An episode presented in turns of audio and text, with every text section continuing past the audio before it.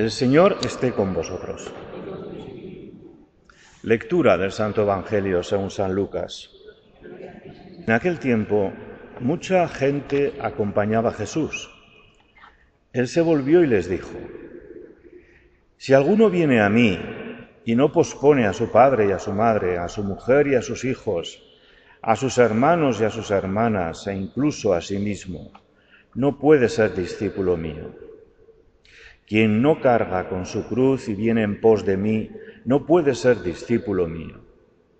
Así, ¿quién de vosotros, si quiere construir una torre, no se sienta primero a calcular los gastos, a ver si tiene para terminarla? No sea que si echa los cimientos y no puede acabarla, se pongan a burlarse de él los que miran diciendo, este hombre empezó a construir y no pudo acabar. ¿O qué rey, si va a dar la batalla a otro rey, no se sienta primero a deliberar si con diez mil hombres podrá salir al paso del que lo ataca con veinte mil? Y si no, cuando el otro está todavía lejos, envía legados para pedir condiciones de paz. Así pues, todo aquel de entre vosotros que, no renuncia a todos sus bienes no puede ser discípulo mío. Palabra del Señor. Sentaros un momentito. Este Evangelio tan exigente que nos viene aquí en pleno del verano, en este domingo de prefiestas, es que no acabamos de, de, comprenderlo ni de saber cómo Jesús puede exigirnos tanto. Que pospongamos a la familia, que nos pospongamos nosotros mismos, que cojamos nuestra cruz y que renunciemos a nuestros bienes. ¿Cómo coger, cómo comprender todo esto? Esta exigencia del Señor. ¿Cómo aceptarlo en nuestras vidas? Hemos dicho muchas veces que los cristianos estamos siempre en esa transición, en ese cambio que todos debemos hacer.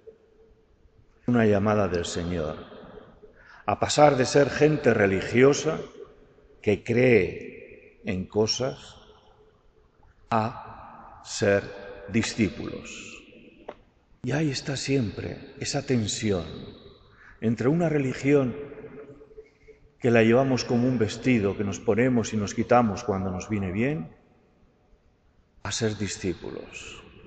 El discípulo sigue al Maestro, tiene en él puesta su mirada y su corazón. En este cambio, en este paso y en esta transición tenemos que situarnos, y cada uno con los tiempos que Dios le dé a entender, pero empezar empezar.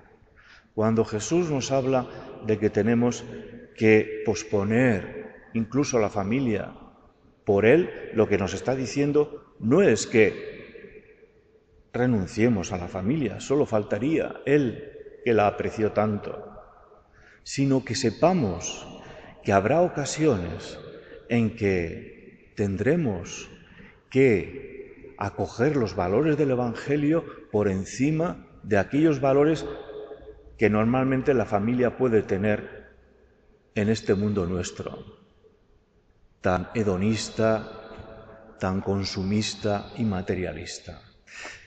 Habrá quizás algún momento en que tendremos que decir a la familia, en orden al Evangelio y al seguimiento de Jesús, que nosotros no nos podemos permitir comprarte una, moto, hijo mío, o que nosotros tenemos que renunciar algunos días de vacaciones, o que tenemos que llevar una vida más austera, o que tenemos que compartir con los pobres.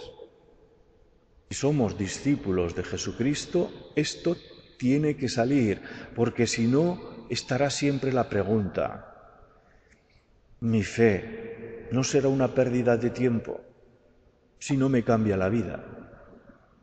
Posponernos a nosotros mismos significa que en algún momento dado tendremos que renunciar pues a lo que consideramos legítimo, pues a que se nos reconozca, a que se nos hable bien, a que tengamos pues el aprecio de los demás, el reconocimiento por lo que hacemos. Ponerse a uno mismo es considerarse en humildad y en pobreza y hacer las cosas no para que te las, para que te las recompensen, sino porque eres discípulo y el discípulo tiene su recompensa en el Señor. Renunciar a los bienes significa no que no dispongamos de ellos, sino que no nos obsesionen, que comprendamos que estamos de paso en este mundo, que somos administradores de lo que tenemos, no solamente para nuestro bien y el de nuestras familias, sino para y sobre todo para los que nos necesitan. Esa obsesión con tener más cada día y disfrutar más, eso va contra el Evangelio. Tenemos que mantener distancia afectiva y psicológica con respecto a las cosas y a los bienes.